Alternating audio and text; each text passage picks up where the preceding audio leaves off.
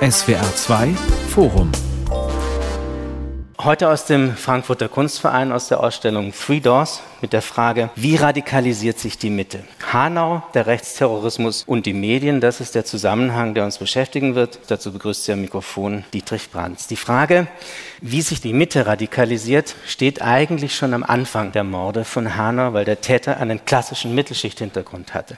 Der war Akademiker, der hat an einer Elitefakultät in Bayreuth Betriebswirtschaft studiert, zeitgleich mit Alice Weidel. Er war Mitglied in einem Traditionsverein in München, er ist in einem Reihenhauseigentum aufgewachsen und wenn man das auch als Symbol seiner Leistungsorientierung und seines Erfolgsstrebens werten will, er fuhr ein ziemlich teures und ein ziemlich schnelles Auto und hat zuletzt im Monat ungefähr 10.000 Euro verdient. Wenn solche Leute aus der Mitte der Gesellschaft heraus oder in der Mittelschicht sich radikalisieren und beschließen, Gewalt anzuwenden, dann stellt sich natürlich auch immer die Frage, wie tief ist so ein Rassismus, so ein Weltbild in der Mitte der Gesellschaft verankert und welche Medien spielen dabei eine Rolle, wenn sich jemand radikalisiert. Das werden wir diskutieren in diesem SWR2-Forum mit Sheila Maisorka. Sie ist Vorsitzende der neuen deutschen Organisationen und Vorstand bei den neuen deutschen Medienmachern.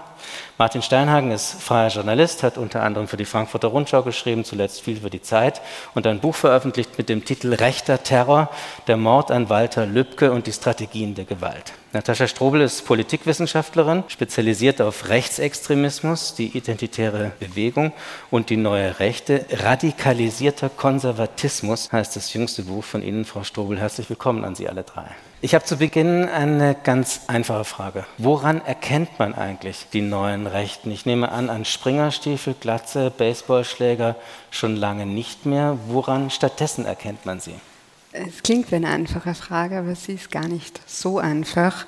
Das, was wir neue Rechte nennen, ist ja gar nicht so neu. Also die Strategie der neuen Rechten, und man muss das auch als Strategie begreifen, hat eigentlich unmittelbar in der Nachkriegszeit begonnen. Ich erspare uns jetzt die ganze Geschichte, weil es kommt aus Frankreich, einfach aus der Erkenntnis heraus, dass man mit einem ganz direkten Rückbezug auf den Nationalsozialismus gesellschaftlich, gerade in Frankreich in der Nachkriegszeit, nicht so viel bewirken kann. Also hat man, ist man zurück in die Geschichte gegangen, bezieht sich auf äh, rechtsintellektuelle, faschistische Intellektuelle in den 20er und 30er Jahren in der Weimarer Republik, konservative Revolution, wie das dann genannt wurde und ähm, hat eine Strategie entwickelt, die sie Kulturrevolution von rechts nennen. Das heißt, statt den parlamentarischen Weg zu nehmen, will man gesellschaftliche Diskurse, Denken, Handlungen, Selbstverständlichkeiten beeinflussen. Und spätestens Anfang der 2000er sehen wir, dass wir es mit einer neu formierenden neuen Rechten zu tun haben. Das sind Leute, die aus sehr hohen Bildungsschichten kommen. Das sind Leute mit Abitur, mit akademischen Abschlüssen. Das sind Leute, die nicht zu den ökonomischen VerliererInnen der Gesellschaft gehören, sondern das ist ein Überlappungsspektrum zwischen staatstragendem Bürgertum und offenem Rechtsextremismus. Extremismus. Ein bisschen flapsig ausgedrückt. Die neue Rechte ist dort, wo man einen Telefonanruf von Schlägertrupps entfernt ist und einen Telefonanruf von Bundestagsabgeordneten. Und genau diese Scharnierfunktion, genau diese Verbindungsfunktion hat die neue Rechte. Da gibt es verschiedene Richtungen, aber sie teilen diesen Versuch, demokratische Aushandelsprozesse unmöglich zu machen. Herr Steinhagen, Sie haben sich mit dem Mörder von Walter Lübcke sehr intensiv beschäftigt, mit Stefan Ernst. Das ist ein Mann, der zuletzt in einem Vorort in Kassel lebt, mit äh, Frau, zwei Kindern, einem VW Caddy und einem festen Job. Angefangen hat er als Neonazi irgendwann, aber gelandet ist er in diesem Milieu und in diesem Milieu ist er dann auch zum Mörder an dem Regierungspräsidenten von Kassel geworden. Wie würden Sie das Milieu beschreiben, in dem Stefan Ernst zuletzt sich, wenn man so möchte, final radikalisiert hat? Ja, wir befinden uns da mitten in dem Milieu, das insbesondere um die Jahre 2015, glaube ich, für viele Menschen in der Mehrheitsgesellschaft stark sichtbar geworden ist, mit dem, was man häufig als eine Art rassistische Mobilmachung in Deutschland beschrieben hat. Wir erinnern uns vielleicht an die politische Auseinandersetzung über das Asylrecht, über die Aufnahme von Geflüchteten in diesen Jahren, aber auch an zum Beispiel das erstmal nicht Großwerden von den Straßenprotesten in Dresden. Pegida war ist vielleicht ein weiteres Schlagwort, was man da im Kopf haben sollte, oder auch den die ersten Erfolge der AfD. Und das ist genau das Umfeld, in dem sich der spätere Mörder von Walter Lübcke damals bewegt. Ähm, Sie haben es kurz schon angesprochen. Seine Biografie ist eigentlich die, dass er aus der klassischen Neonazi-Szene stammt, sich also in den 2000er Jahren im Umfeld der NPD bewegt hat, aber auch der freien Kameradschaften. Das war sozusagen damals die neuere Organisationsform der äh, radikalen Rechten. Und dass er aber dann später in diese Jahre 2015 herum auftaucht, wieder als auf der Straße sozusagen wieder was los ist, aber in einem anderen Umfeld, das eben nicht mehr so stark subkulturell so eine klassische Szene in dem Sinne ist, was Sie ja vorhin beschrieben haben mit diesen ehemaligen Erkennungszeichen, die heute, glaube ich, nur noch auf Symbolbildern in Redaktionen eine Rolle spielen, aber ja, hoffentlich jenseits dessen eigentlich nicht mehr. Und als sozusagen diese Diskussion in der Gesellschaft wieder auf sich erhitzt oder diese rassistische Mobilisierung zu beobachten ist, dass es für viele, die diese Biografie teilen, die aus den 90er Jahren oder 2000er Jahren aus der Neonazi-Szene stammen, so eine Art Rückruf und wieder äh, aktiv werden von Menschen, die inzwischen dann auch älter geworden sind, keine Jugendlichen sind, was ja häufig vielleicht auch falsch äh, verbunden wird mit der radikalen Rechten oder mit rechter Gewalt. Und die finden sich dann eben auf einmal wieder in einem Umfeld, das sich insofern ja auch verändert hat, weil es keine kleine Szene mehr ist, keine Subkultur mehr, sondern eben auf einmal ist man in, zum Beispiel in Dresden mit 20.000 Menschen auf der Straße. Aber es sind auch Themen, die man mit, um das jetzt ganz konkret zu machen, in diesem Fall mit den Arbeitskollegen besprechen kann, wo man auf einmal den Eindruck hat, das sind ja Positionen, die da auch geteilt werden, wo man äh, Feedback bekommt, dass das inzwischen sozusagen weiter verbreitet ist oder dieser berühmte Raum des Sagbaren sich insofern geöffnet hat, dass man da jetzt beim Gespräch im Pausenraum offenbar nicht angeeckt mit ist. Das wissen wir zumindest jetzt bei diesem ganz konkreten Fall, auch weil Arbeitskollegen des späteren Mörders im Gerichtsprozess ausgesagt haben und da hat man einen ganz guten Eindruck bekommen, wie sozusagen da die Stimmung einfach war in so einem Industriebetrieb in Kassel. Also da scheinen sich Milieus offenbar auch zu vermischen inzwischen. Frau Strobel genau. hat gesagt, das ist ein Anruf vom Radikalismus und ein Anruf vom Parlamentarismus sozusagen entfernt. Und ich habe da einen Satz gefunden in Ihrem Buch, der Rechtsterrorist als ruhiger Nachbar geschätzter Kollege, engagiertes Vereinsmitglied. Also jemand, der unauffällig bleibt, das ist etwas, was man auch über den Täter von Hanau in allen Zeugenaussagen findet. Ein Durchschnittsdeutscher, ein Durchschnittsbürger, so wird auch der Mörder von Lübcke immer wieder genannt, dieses unauffällig bleiben. Herr Steinhagen, kurze Nachfrage, ist das Teil der Strategie der Radikalisierung? Ja und nein, würde ich sagen. Also ich glaube, es gibt sicherlich Täter, die sehr lange im Voraus vielleicht sich auch so etwas vorbereiten und wo so eine Art Form unauffällig sein eine Rolle spielt. Ich glaube, hier ist das auch was, was sehr typisch ist, wenn wir uns Biografien angucken aus der militanten Rechten, dass Leute in gewissen Lebensphasen einfach nicht mehr zum Beispiel jedes Wochenende auf ein Rechtsrockkonzert fahren oder zur Neonazi-Demo, einfach weil das dann nicht mehr zu dem sonstigen Leben einfach passt. Denn Sie haben es vorhin ja erwähnt, er hatte einen Job, er hatte eine Familie, zwei Kinder. Und da passt das sozusagen vielleicht auch die klassischen Angebote in Anführungszeichen der Neonazi-Szene nicht mehr ganz gut dazu. Und man sieht ja auch, dass er sich politisch offensichtlich dann auch wohlgefühlt hat in diesem Umfeld. Also er hat für die AfD Plakate geklebt, er ist immer wieder zu Demonstrationen gefahren, insbesondere wenn da Björn Höcke gesprochen hat. Das ist eben das sozusagen, was dazu gepasst hat. Und diese Unauffälligkeit ist ja auch eine Frage dessen, was auffällt. Also wenn dieses Zitat des Durchschnittsdeutschen, das Sie aufgegriffen haben, das stammt aus einem Interview, das wir geführt hatten mit dem Vorsitzenden eines Schützenvereins, Vereins, in dem der spätere Mörder Mitglied war. Und da hat er unter anderem Jugendliche am Bogen trainiert und er hat uns eben der Vorsitzende beschrieben, wie er ihn wahrgenommen hat und hat eben dieses Wort gebraucht, dass er gesagt hat, naja, im Grunde war es ein ganz normaler Durchschnittsdeutscher. Das ist natürlich die Frage, Frau Maisorka, wenn solche Täter unauffällig sind wodurch fallen sie denn dann auf? Beziehungsweise wodurch fallen Leute aus der Mitte der Gesellschaft oder der Mittelschicht oder der bürgerlichen Mitte auf, wenn sie rechtsradikale oder in irgendeiner Form radikale Positionen äußern? Sie beschäftigen sich ja schon lange damit, wie sich das in den Medien vor allem dann auch niederschlägt. Und wenn Sie sich das vor Augen führen, jemand tritt in den Medien auf oder ein Bericht über solche Leute in den Medien, woran fällt Ihnen als erstes immer auf, dass das jetzt eine rechtsradikale Position ist? Vielleicht auch eine Position, die früher als extrem rechts wahrgenommen wird und jetzt vielleicht so irgendwie als rechte Mitte dargestellt werden kann? Naja, wir merken das an verschiedenen Punkten. Zum Beispiel, ich bin Journalistin, ich schaue auf die Sprache, wie sich Sprache verändert. Was wir vielleicht alle kennen, ist dieses Wort von der Islamisierung. Das ist eigentlich ein Konzept, was aus der äußersten Rechten stammt. Islamisierung.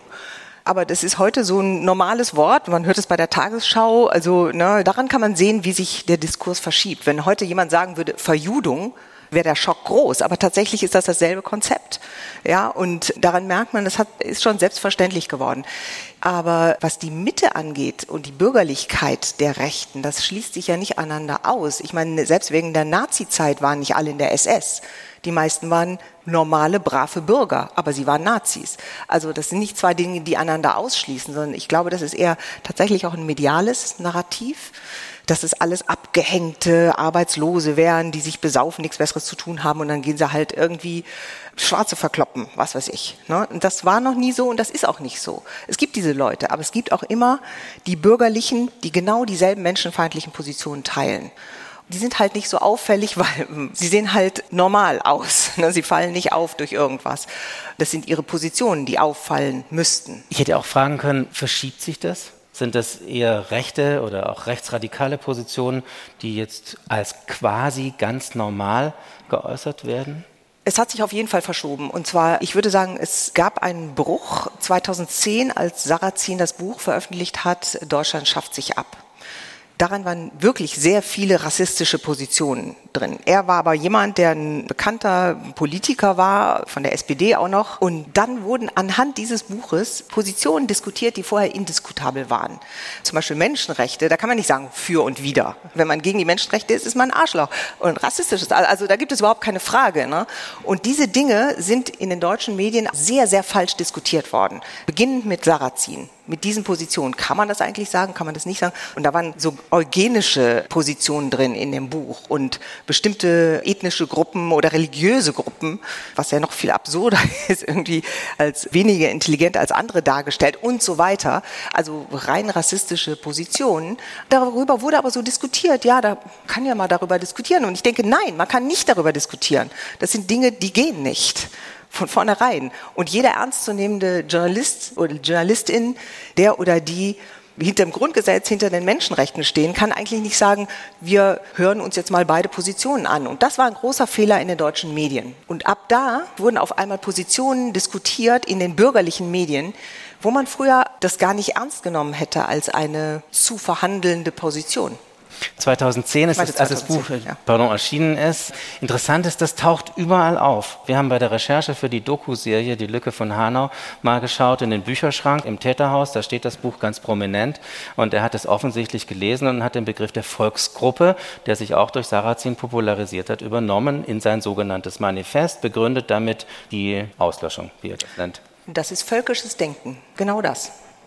Walter Lübcke, der Mörder, hat dieses Buch gelesen. Sie erwähnen es in Ihrer letzten Schrift Radikalisierter Konservatismus, Frau Strobel, und führen es als Beispiel an, wie dieses Buch geeignet ist, zu polarisieren.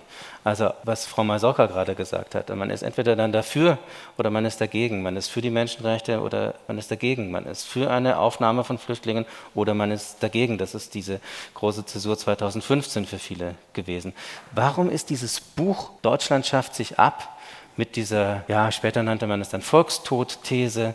Warum ist das so wichtig für eine Radikalisierung breiter Schichten in der Bevölkerung geworden? Kommt tatsächlich einfach aus dem Neonazismus, diese Volkstod-These. Sarah zehn ein paar andere Wege und ist dann schlussendlich beim großen Austausch. Äh, das ist dann das bestimmte Narrativ geworden. Und die Entschuldigung, großer Austausch. Also ja, Entschuldigung, der große, genau, der große Austausch ist eine Verschwörungsideologie 2015, 16 ähm, populär geworden, auch wieder Frankreich, Identitäre, wo die Idee einfach ist, Europa wird, also die Europäerinnen, die echten Europäerinnen, die werden systematisch ausgetauscht von einer dunklen, ominösen, globalistischen Macht und werden ersetzt durch geflüchtete Menschen aus Afrika, dem Nahen Osten und also wie es gerade passt. Das ist Verschwörungsdenken.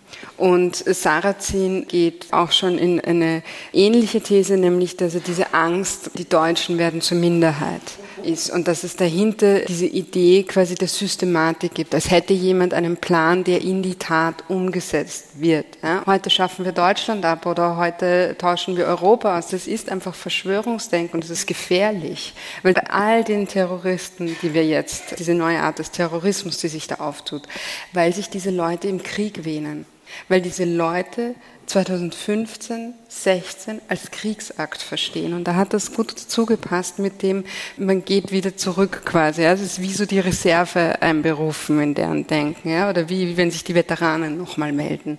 Das ist für die Krieg. Und genauso behandeln sie es auch. Und wenn man das als Krieg versteht, dann sind die geflüchteten Menschen keine hilfsbedürftigen Menschen mehr, sondern sind Kombatanten sind quasi feindliche Soldaten, Soldatinnen, die es abzuwehren gilt. Und die haben Verbündete, Verräter im Inland. Also nach außen bekämpfen, ja, die Grenzen dicht machen, die Balkanroute schließen, Festung Europa.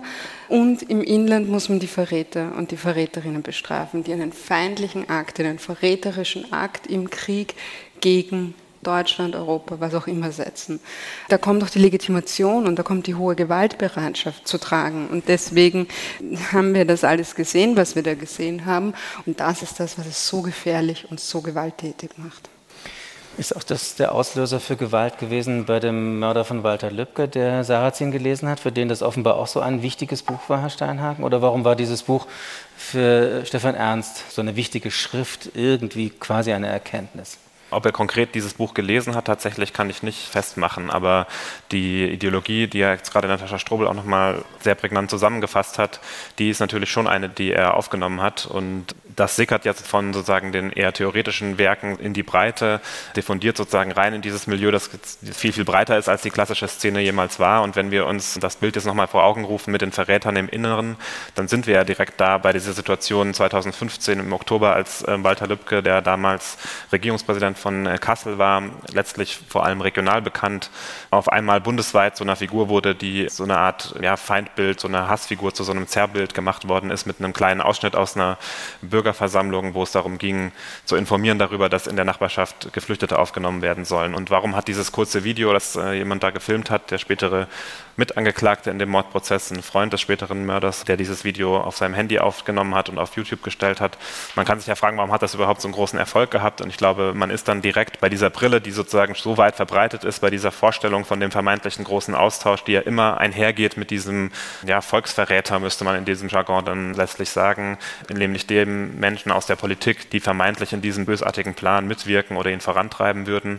Und da hat diese kurze Aussage von Walter Lübcke sozusagen reingepasst in diese Ideologie, hat natürlich natürlich. Deswegen. Die Aussage, Entschuldigung, Herr Steinhardt, Walter Lübcke sagte, wer die Werte dieses Landes nicht vertritt, kann gehen. Naja, man kann sich ja schon fragen, warum wurde das sozusagen ein viraler Hit in dieser Blase? Und ich glaube, eine Erklärung ist eben, dass es vermeintlicher Beleg ist für diese Verschwörungstheorie, die als Horizont oder als Weltbild ohnehin schon vorherrscht. Und dann bekommt man eben ein Video, das sozusagen stark emotional auch ist. Man hört ja Menschen darin auch Buh rufen und reagieren auf diese Aussage von Walter Lübcke. Also man bekommt ja auch, wenn man sowas teilt, Feedback aus der eigenen Follower Followerschaft und das haben Leute auch ganz gezielt eingesetzt. Erika Steinbach hat dieses Zitat ja immer wieder aus der Kiste geholt in Jahre später. Das ist ja schon der nächste Schritt im Grunde genommen. Das ist eine Kampagne, die die frühere CDU-Frau Erika ja. Steinbach daraus gemacht hat. Aber der erste Schritt ist ja eigentlich eine mediale Verbreitung. Mhm. Und ich weiß nicht, wie sehr Sie das mitverfolgt haben, Frau Maisorka, aber ich fand es extrem erstaunlich. Klar, das ist über soziale Medien gespielt worden. Aber interessant war auch, dass ganz viele klassische Medien diesen Clip also auch nicht den längeren Ausschnitt, nicht den Zusammenhang, nicht die Rede, nicht die Erklärung von Walter Lübcke, sondern diesen Clip immer wieder eingebaut haben. Sie haben ein Interview geführt und zack, war wieder dieser Clip da. Das dockt natürlich an an so Äußerungen, die man kennt, so von ganz normalen Politikern, ganz normalen Leuten, die sagen, ja, die kommen alle diese Vorurteile nicht so krass wie dieses äh, völkische Denken, also die frauenfeindlichen Araber, die Roma und Sinti, die stehlen, also sowas, was man immer wieder hört und immer wieder in einer nett verpackten Form auch oft wieder in den Medien findet. Das ist für meine Begriffe das Problem. Das gibt einen fließenden Übergang. Ne? Das ist nicht so, hier haben wir die Radikalen und da haben wir die fehlgeleitete Mitte, sondern es gibt einfach so einen Übergang von diesen rassistischen Positionen zu den Gang- und Gäbe-Vorurteilen, die eben nicht wirklich thematisiert werden. Wie sehr wir alle, und ich sage wir wirklich, ne, das schließen uns alle mit ein, weil das ist eine kulturelle Sache, dass man bestimmte Vorurteile damit aufwächst. Die fallen einem nicht auf. Und gerade was jetzt Medienschaffende angeht, ist es unheimlich wichtig, dass wir uns klar machen, wie das funktioniert, weil diese ganzen Vorurteile fließen natürlich auch in die Berichterstattung ein. Wo fängt das denn für Sie Sie in der Sprache dann tatsächlich an? Ich nenne mal ein Beispiel aus der Berichterstattung nach Hanau. Direkt am Tag danach haben fast alle Medien das berichtet, was auch die Tagesschau in ihrer Hauptsendung dann berichtet hat, nämlich ein 43-jähriger Deutscher hat neun Menschen mit Migrationshintergrund getötet. Ja, die meisten von denen waren auch Deutsche. Also auch dieses verbal jemanden ausbürgern, Ausländer, Fremde, Fremdenfeindlichkeit. Ist nicht Fremdenfeindlichkeit, ist Rassismus. Diese jungen Menschen waren alles HanauerInnen. Ja. Hanau, wo die jungen Menschen in Kiosk, aber auch in der Shisha-Bar erschossen wurden. Shisha-Bars wurden vor Hanau und jetzt auch noch danach wirklich systematisch in der Presse als ein Hort der Kriminalität dargestellt. Obwohl eigentlich es liegen überhaupt gar keine Beweise dafür vor. Es werden immer wieder Razzien gemacht, auch immer sehr fotogen mit nachts mit Politikern, die dabei sind, die sich dann als harte Hunde inszenieren. Aber tatsächlich ist es auch einfach eine Kriminalisierung von unbescholtenen BürgerInnen. Und das hat ganz fatale Auswirkungen, weil nämlich diese Markierung von bestimmten Orten, wo sich junge migrantische Menschen treffen und in Ruhe treffen können, weil da dürfen sie rein, da ist kein Türsteher, der sie nicht reinlässt, das wird markiert, rassistisch markiert als ein Ort der Kriminalität. Und das wird immer wieder wiederholt, bis es etwas ist, was wir alle sozusagen wissen, also ein normales Wissen ist. Und das fließt dann wieder ein in den Moment, wenn ein Täter einen Ort sucht. Ich weiß nicht, wie so ein Rassistenort für einen Anschlag aussucht, aber ich denke, solche Dinge gehen dann ihm im Kopf rum. Also er scheint das ganz genau gewusst zu haben. Bei dem Täter von Hanau zum Beispiel sieht man das an den Tatortskizzen, die er angefertigt hat. Er hat für den Innenstadtbereich welche gemacht und nur für die drei Shisha-Bars in der Innenstadt, zwei hat er dann davon nur aufgesucht, aber nur für diese drei Shisha-Bars hat er eine eigene Skizze mit einer eigenen Anzahl von zu tötender Menschen gemacht. Also diese Kampagne gegen Shisha-Bars, die Sie erwähnt haben, die vorausgegangen ist, die muss offenbar seinen Niederschlag gefunden haben. Also das ist etwas, was durch klassische Medien geht. Ja, das und wir wissen auch aus Studien, dass migratisierte Menschen unverhältnismäßig oft im Zusammenhang mit Kriminalität in der Presse erwähnt werden. Und das ist eine Gefahr an sich. Die Kriminalitätsquote ist genauso hoch wie die Quote in der Bevölkerung, also sie ist nicht außergewöhnlich hoch. Aber wenn es um Gewaltverbrechen geht, zum Beispiel, werden in 25,2 Prozent der Medienberichte über migrantische Menschen werden sie im Zusammenhang mit Kriminalität erwähnt. Also überhaupt, wenn man von ihnen redet. Ein Viertel davon im Zusammenhang mit Kriminalität, nicht mit irgendwas anderem. Dadurch haben natürlich die Bevölkerung, sage ich mal, alle haben das Gefühl, meine Güte, sind die alle kriminell. Aber das ist natürlich auch eine verzerrte Berichterstattung. Das verkauft sich, das bringt Klickzahlen und das holt dann wieder diese Täter auf den Plan. Ne? Das sind die klassischen Medien. Diese Dinge werden dann herausgepickt, werden dann in sozialen Medien verbreitet. Das war der Moment, wo ich Sie vorhin unterbrochen habe, Herr Steinhagen, wo ich gerne wieder zurückkommen möchte, weil es gibt nicht nur diese klassischen Medien als Verstärkung für eine Haltung, sondern es gibt natürlich diese Parallelmedienwelt, so nennen Sie das in Ihrem Buch, Frau Strobel, die neue Rechte, der Radikalismus, der Konservatismus, die finden sich dann zusammen in so einer Parallelmedienwelt. Können Sie uns schildern, wie die funktioniert und welche besondere Funktion die dann auch hat? Für die Radikalisierung natürlich? Also diese Strategie gar nicht mehr quasi auf diese etablierten Medien zu setzen, das sehen wir eigentlich im ganzen politischen Spektrum. Das ist nicht per se böse oder, oder verurteilenswert. Aber gerade die extreme Rechte hat das schon sehr früh gemacht. Diese Strategie sehen wir eigentlich seit Anfang der 2000er, weil es damals noch eine Idee gab, dass sie nicht komplett vorkommen. Ja. Und das hat sich ja dann mit Sarrazin und 2015, 16 hat sich das gewandelt, aber da stand die Infrastruktur eigentlich schon. Und diese Strategie hat man verfolgt. Also das sind ganz klar, das sind YouTube-Formate, das sind Podcasts, das ist sehr stark von den Identitären einfach über Facebook-Seiten, wer sich noch an Facebook erinnert. Ähm, das war 2015, 16 wirklich sehr wichtig. Das kann man gar nicht überbetonen, wie wichtig das ist. Das hat dann auch einfach wirklich einen Erfolg gehabt für ihre Wirkung. Das heißt, es gibt jetzt sehr, sehr professionelle Formate, die in Zeiten 2015, 16 und jetzt seit 2020 Pandemie einfach nochmal wirklich Sprünge machen in ihrer Rezeption. Und der Anspruch ist gar nicht mehr jetzt in 40 Millionen deutschen Haushalten vorzukommen um 20.15 Uhr. Paar Zehntausend reichen auch. Und diese paar Zehntausend Klicks haben ganz, ganz viele von diesen Formaten, weil das dann einfach weitergetragen wird. Ist das dann, Entschuldigung, zum ja. Beispiel so ein Format wie Compact von dem ehemaligen Linksaktivisten Jürgen Elsässer, um ein bekanntes zu nennen? Oder an was denken Sie da zum Beispiel? Ja, also das Kompaktmagazin ist natürlich eines der größten und wichtigsten. Aber es gibt Formate, das sind einfach YouTube-Formate. Ja, dieses Punkt Beratakovic zum Beispiel. Ja, die sitzt halt daheim, die hat sich eine professionelle Ausstattung, das kostet ein paar hundert Euro. Und dann lädt sie sich, hat sie jetzt mit 2020 äh, gemacht, das Who is Who quasi dieser Verschwörungs-, dieser Corona-Verschwörungsszene ein. Und es wird geklickt zehntausende Male.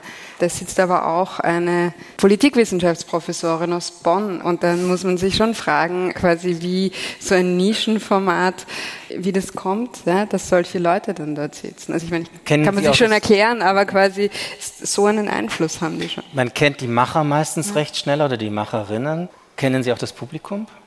Das Publikum ist diese ganz diffuse Szene, die wir 2014 bei den Montagsbahnwachen gesehen haben, die wir bei Pegida gesehen haben und die sich jetzt in diesen diffusen Allianzen auf der Straße trifft. Da sind gute Leute dran, die da jetzt auch wirklich Studien machen. In Wien macht es Oliver Nachtweh zum Beispiel, bin ich schon sehr gespannt ähm, auf die Ergebnisse.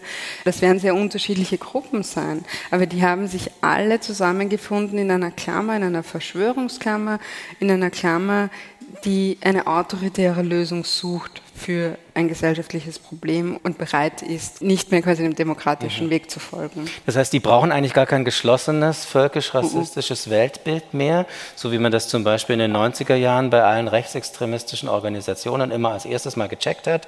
Was haben die für ein geschlossenes Weltbild? Was gehört dazu? Äh, ABCD und das konnte man quasi abhaken und der Verfassungsschutz konnte seinen Bericht schreiben. Und jetzt, nachdem wir Sie schildern, habe ich das Gefühl, gibt es eigentlich gar nicht mehr dieses geschlossene Weltbild als entscheidendes Kriterium, sondern da gibt es so einzelne Punkte, Nein, da können die dann sich immer wieder treffen und die Frage ist, was ist das Verbindende? Ist es tatsächlich das Völkische, was Frau Masorka am Anfang ins Spiel gebracht das, hat? Es ist ein fragmentiertes Weltbild, es ist ein diffuses Weltbild. Es gibt die, die natürlich gibt es die Ideologinnen mit dem geschlossenen Weltbild auch noch und die füttern die Szene natürlich. Aber diese Diffusität und diese Fragmentierung passt natürlich, die passt zu dem Medienkonsum, die passt auch dazu, wie diese Welt jetzt funktioniert. Wir müssen auch Organisierung anders denken. Ja? Wir haben alle noch diese Organisationstheorien aus den 90ern, aber das existiert ja fast nicht mehr, dass man einmal in der Woche auf ein Gruppentreffen gibt und dann hat man einen Mitgliedsausweis. Ne? Das ist nicht mehr so, wie politische Organisierung funktioniert. Und was ist das Verbindende? Das Verbindende ist, und ich würde das wirklich auf diese Metaebene heben, weil wir damit all diese Verbindungen und die Klimakrise wird das nächste Problem werden, das wir mit dieser Szene haben. Das Verbindende ist der Wunsch nach einer autoritären Lösung für ein real bestehendes gesellschaftliches Problem. Aber ist das nicht auch diese Idee, dass früher alles besser war? Ne? Dass die Welt wieder so wird, wie sie früher nie war? Also, ne? Ja, genau, das ist, das ist ein richtig gut ausgedrückt. Also so wie sie früher nie war. Das heißt, man quasi will in die Zukunft und sucht quasi die Blaupause für die Zukunft in der Vergangenheit. Aber es ist trotzdem eine Bewegung nach vorne. Ja, aber eine imaginäre Vergangenheit. Eine ne? völlig imaginäre ja. Vergangenheit. Ja, Make America Great Again. Also genau so ist es dann. Mir fällt bei dem allem ein Begriff ein, Herr Steinhagen, den ich bei Ihnen gelesen habe, nämlich die Mosaikrechte. Das ist nicht ein Begriff, den Sie erfunden haben, sondern es ist im Gegenteil ein Begriff, der eher so das Wunschdenken in der neurechten Szene widerspiegelt, dass es so etwas gibt wie ein Mosaik. Es müssen nicht alle das gleiche Weltbild haben, es müssen nicht alle die gleichen Anschauungen in allen Details teilen, aber ideal funktioniert eigentlich diese ganze Szene, beziehungsweise effektiv in ihrer Radikalisierung funktioniert sie eigentlich dann, wenn sie sich wie wie ein Mosaik zusammensetzt. Genau, es ist ein Wunschdenken und es ist vielleicht auch ein strategisches Ziel, das da formuliert wird. Es greift ja eigentlich sowas auf, was mal Mosaiklinke hieß, was die damit verknüpfen oder die Idee ist eben, dass man eben so eine in Anführungszeichen Bewegung schaffen kann, in der unterschiedliche Gruppierungen oder auch unterschiedliche Strömungen koexistieren und dann insgesamt sozusagen gemeinsam voranschreiten in Anführungszeichen oder zurück, je nachdem, wie wir das Bild drehen wollen. Aber Teile davon sehen wir tatsächlich, wenn man jetzt das Beispiel AfD herausgreift, dann funktioniert das ja in Teilen sehr gut dort, dass dort Leute aus der radikalrechten, neurechten Spektrum in Anführungszeichen es geschafft haben, sozusagen sich da anzudocken und es geschafft haben, dass da zumindest in Teilen sich nicht mehr von distanziert wird, weil das ist natürlich ein ganz wichtiger Baustein. Und wenn man so eine Art Mosaikrechte aufbauen will, dann muss man ja dafür sorgen, dass die Leute, die näher an der Telefonnummer des Bundestagsabgeordneten sind, sich nicht mehr distanzieren von demjenigen, der den Schlägertrupp anrufen kann, weil sonst funktioniert das ja nicht. Und das ist, glaube ich, diese Situation oder diese Vorstellung. Und wenn man vielleicht das auch nochmal ganz plastisch machen will, kann man zum Beispiel zurückdenken an die Situation in Chemnitz 2018 im September. Das ist ein Ereignis, das sehr stark versinnbildlicht, weil da bei der Demonstration, nachdem bei einem Stadtfest ein junger Mann aus Chemnitz äh, niedergestochen wurde und sehr früh wurden ein Mann aus Syrien und ein Mann aus dem Irak festgenommen als Tatverdächtige. Später wurde nur einer verurteilt. Jedenfalls war das ein riesen Mobilisierungsmoment für die radikale Rechte. Es kam zu einer Art Trauermarsch, so wurde das gelabelt und da konnte man das waren Ausschreitungen der, eigentlich. Ne? Da konnte man sogar auf der Straße sehen, wie sich diese unterschiedlichen Milieus sozusagen da vereinen. Da waren Leute dabei aus der Hooligan-Szene, klassische Neonazis aus den 90er Jahren. Da waren Leute von der AfD an der Spitze. Da waren äh, Personen, die aus diesem vermeintlich intellektuellen Flügel der neuen Rechten stammen, alle gemeinsam auf der Straße und eben auch der spätere Mörder von Walter Lübcke war unter ihnen und ist da mitgelaufen und hat das auch in seinen teils widersprüchlichen Aussagen mal als einen entscheidenden Moment zum Tatentschluss beschrieben. Wie radikalisiert sich die Mitte, haben wir dieses SWR2-Forum ja genannt. Ist das eine Antwort? Also gerade in solchen Zusammenkünften radikalisiert sich dann eine Mitte? Aber wenn Sie auf die Straße gehen, dann sind Sie ja schon radikalisiert. Das ist ja nicht der Moment, sondern das ist der Moment der Manifestation dieser Radikalität, oder? Ja. Ja, würde ich auch sagen. Ich glaube, in Teilen ist es vielleicht auch keine Frage, wie radikalisiert sich die Mitte, sondern ich glaube, das wissen wir ja auch aus vielen Studien, Teile von menschenverachtenden Weltbild sind einfach schon da. Also sie müssen nicht gerade noch geschaffen werden, sondern die sind schon vorhanden und die wird eben angeknüpft. Ich glaube, vielleicht ist das Bild so treffender vielleicht. Dann braucht die Radikalisierung eigentlich eher Ausdrucksformen.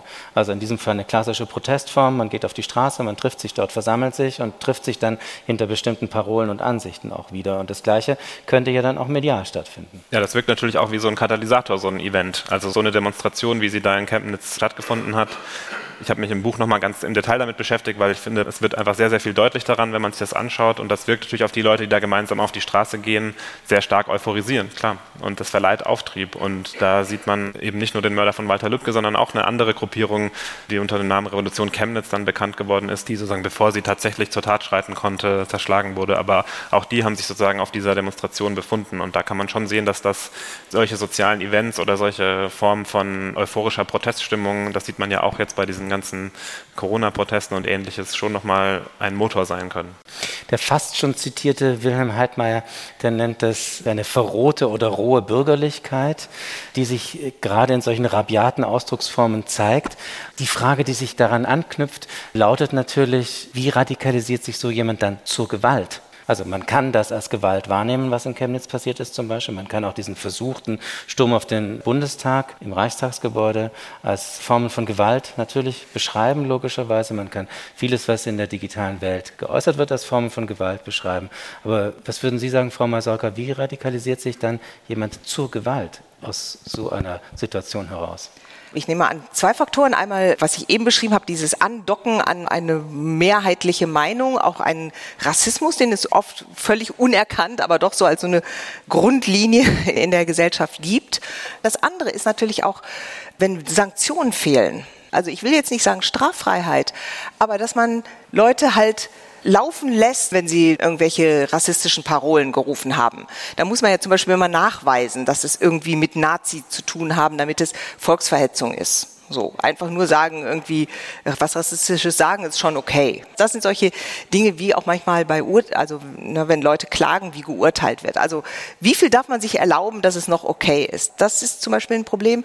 Und ich sehe auch in dem Zusammenhang sehr problematisch, was jetzt die letzten ein, zwei Jahre, das letzte Jahr vor allem praktisch im Wochentakt gekommen ist, nämlich, dass immer mehr irgendwelche rechten Organisationen innerhalb von Sicherheitskräften aufgeflogen sind der Polizei, der Bundeswehr. Und da frage ich mich natürlich auch, wie geht das? Weil dann heißt es immer Chatgruppen, das sind Chatgruppen. Und wenn es Chatgruppen sind, dann ist das ja, was sie äußern, privat und nicht an der Öffentlichkeit. Sie können also gar nicht dafür belangt werden. Und diese Leute werden dann vielleicht verwarnt. Ich wüsste nicht, dass jemand wirklich aus dem Beamten Status entlassen wurde. Sie werden verwarnt, sie werden versetzt oder so, aber es passiert nicht wirklich was. Und dann denke ich, es gibt auch so eine bestimmte Haltung, so eine gewisse Toleranz gegenüber diesen Ansichten. Also, dass es halt schon nicht so wild ist und die meinen das nicht so. Und das merken die Leute natürlich auch. Ne? Das heißt, man kann auch dreister werden. Es werden ja auch viele Straf- und Gewalttaten aus rassistischen oder völkischen Motiven nicht aufgeklärt in Deutschland. Das muss man ganz deutlich sagen. Das ist ungefähr bei einem Drittel im Moment die Aufklärungsquote. Und zum Beispiel in dem Jahr, in dem Walter Lübcke ermordet wurde von Stefan Ernst, aus eindeutig rechtsradikalen Motiven heraus, sind ungefähr 1000 weitere Straf- und Gewalttaten geschehen. Das heißt, auch an diesem Tag, an dem Walter Lübcke ermordet worden ist, der Regierungspräsident, sind im Durchschnitt noch zwei, drei weitere Taten geschehen. Und es müssen immer Leute sein, die sich ja motivieren, diese Gewalt auszuüben. Es gibt manchmal Berichte in Wächtersbach, in Hessen zum Beispiel, wo jemand das ankündigt in der Kneipe, der sagt, so jetzt gehe ich einen Ausländer abstechen oder einen Ausländer abschießen. Das ist ein berühmter Fall. Der hat sich dann selbst getötet und konnte insofern, wenn man so möchte, leicht aufgeklärt werden. Aber es gibt viele andere Fälle, die nicht aufgeklärt werden und dahinter steckt immer jemand, der diesen Entschluss fasst, die Gewalt auszuüben. Und wenn es nicht aufgeklärt wird, sind da Sicherheitskräfte, die sich nicht die Mühe geben, das aufzuklären. Aus welchem Grund auch immer. Ne? Darüber müssen wir auch reden. Warum so viele von diesen Straftaten nicht aufgeklärt werden. Warum es so viele wirklich bekannte, polizeibekannte Nazis gibt, die legal Waffen besitzen. Warum eigentlich? Wieso ist das zulässig? Wieso wird darüber nicht diskutiert? Also da haben wir eine Menge Fragen. Und das halte ich wirklich für ein großes Problem. Rechtsextremismus, Neonazismus, das ist einfach Gewalt. Also diese, die kann nicht existieren, diese Ideologie ohne Gewalt. Ja, da braucht es einfach eine Gelegenheit, diese Gewalt auszuüben. Aber das ist nicht, da gibt es keinen Switch von ich bin zwar Neonazi, aber ich bin nicht gewalttätig, zu jetzt bin ich Neonazi und bin gewalttätig. Das Schlimme ist, dass diese Prozesse bei diesen Tätern einfach so unglaublich schnell gehen. Und diese Art von Terrorismus, diese ganz schnelle Radikalisierung, ist auch deswegen ein Problem, weil es auf einer globalen Ebene passiert. Das heißt, man weiß gar nicht, wo der nächste Täter sitzt. Und das Problem ist, wenn ich einen Pool von Zehntausenden, Hunderttausenden Leuten vielleicht habe, ja, und es sind junge Männer, junge weiße Männer, dass es auf jeden Fall zu einer nächsten Tat kommen wird, die nach exakt gleichem Muster abläuft wie diese anderen Taten. Ja, mit einem Manifest, mit einem Livestream, mit einem Rückbezug auf die anderen Taten, den großen Austausch, was auch immer. Und die Wahrscheinlichkeit ist bei eins, ja, umso mehr Zeit vergeht. Und das ist stochastischer Terrorismus. Und das ist der Terrorismus, mit dem wir es zu tun haben und wo es wenig Handhabe gibt und auch den Willen und das Verständnis innerhalb der Sicherheitsapparate nicht gibt. Ich freue mich, dass du sagst Terrorismus, ne? weil wir hören ja immer wieder von den Einzeltätern, den psychisch Verwirrten, weiß ich nicht was was im Fall, wenn irgendwer ein islamistischer Täter ist, niemals irgendwie von seiner psychischen Verfassung geredet wird. Und die Pathologisierung von Rechtsterroristen, das halte ich wirklich auch für ein Problem, ne? weil man genau diese Zusammenhänge, die du gerade beschrieben hast, nicht sehen möchte, weil da müsste man ja was dagegen tun. Wenn das alles nur verwirrte Einzeltäter sind, die zu Hause irgendwie im Wohnzimmer von ihrem Computer saßen und sich so radikalisiert haben, da kann man ja auch überhaupt nichts machen. Und das stimmt nicht. Dann müssen die Verantwortlichen auch ehrlich genug sein, zu sagen, wir haben hier ein Terrorismusproblem. Ich glaube, das kann man feststellen. Es gibt ein Terrorismusproblem, es gibt eine Radikalisierung. Bei dieser Radikalisierung spielen Medien eine wichtige Rolle, bei der spielen aber offenbar auch Multiplikatoren oder, wenn man so möchte, altmodisch ausgedrückt, Leute mit einer gewissen Autorität eine Rolle. Und ich würde gerne zum Schluss ein Beispiel nennen und wüsste gerne, wie Sie darauf reagieren. Ich habe das durch Zufall vor ein paar Tagen aufgeschnappt. Da ist eine Frau in Magdeburg mit menschenverachtenden Kommentaren bedacht worden, und zwar von der AfD. Der Tagesspiegel schreibt dazu, ich zitiere das, eine Mobilmachung des parlamentarischen Rechtsextremismus sei das gewesen. Den habe die Magdeburger Professorin für Diversity Studies Maureen Maisha Auma erlebt. Nach einem Interview zum Thema struktureller Rassismus hat die AfD Sachsen-Anhalt eine Kampagne gestartet. Auf Twitter hat sie das getan, auf Facebook und auf Instagram eben die erwähnten menschenverachtenden Kommentare. Der kulturpolitische Sprecher der AfD-Fraktion im Landtag von Sachsen-Anhalt hat AUMA in sozialen Netzwerken und auf der Website des AfD-Landesverbandes daraufhin Rassismus gegen Weiße vorgeworfen. Das ist der inhaltliche Punkt. Und jetzt kommt die Formulierung, bei denen ich gerne wüsste, wie Sie sie verstehen. Er hat nämlich dann gefordert, die Professorin in ihre Schranken zu verweisen. Und ich frage mich natürlich, ab wann ist es ein Aufruf zu Gewalt und ab wann ist es sprachlich so gefasst, dass es nicht justiziabel ist?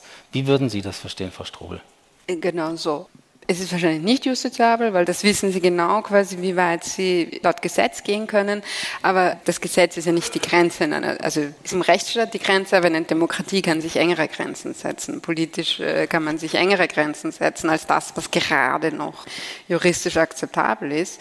Und diese Umkehrung, die hier passiert, ja, diese Täter-Opfer-Umkehrung, das ist so beispielgebend. Also die Provokation kommt ja von der Seite, von der Seite der AfD, die Provokation bis hin zur Kampagne Kampagne und dann wirft man der Professorin das vor, was man selbst macht, nämlich Rassismus. Und das ist so eine ganz typische Abwehrstrategie, weil wenn ich quasi als erstes sage, oh, Rassismus und dann noch Rassismus gegen Weiße, ja, dass sich quasi möglichst eine Mehrheit bedroht fühlt und dann man eine Mehrheit hinter sich wähnt, wenn sie das dann sagt, dann ist sie nur noch die zweite mit dem Vorwurf, ja, weil es eine absurde Strategie ist, aber sie funktioniert. Und das ist ganz viel Projektion und das ist ganz viel Täter-Opfer-Umkehr und dass man das immer immer wieder Personen trifft, die sich mit Rassismus beschäftigen, die sich mit Antisemitismus beschäftigen, die sich mit Feminismus beschäftigen. Es läuft nach einem ganz ähnlichen Muster mit den inneren Logiken quasi jeweils der menschenverachtenden Strategien ab. Und hier geht es darum, eine Einzelperson, die sich in die Öffentlichkeit gewagt hat, fertig zu machen, sodass sie möglichst nie wieder in der Öffentlichkeit Stellung bezieht. Und so bekommt man wichtige Stimmen einfach raus aus der Öffentlichkeit. Das ist quasi Cancel Culture. Das ist eine Form von Gewalt, Herr Steinhagen, so wie Frau Strobel es gerade beschrieben hat. Tätliche Gewalt, also mit Waffen vorzugehen. Ist das schon ein Aufruf dazu? Kann das so verstanden werden? Kann das so verstanden werden? Wir haben es ja vorhin gehört bei der Frage, wie groß das Publikum ist, zu dem jemand zum Beispiel in der Position bei der AfD spricht.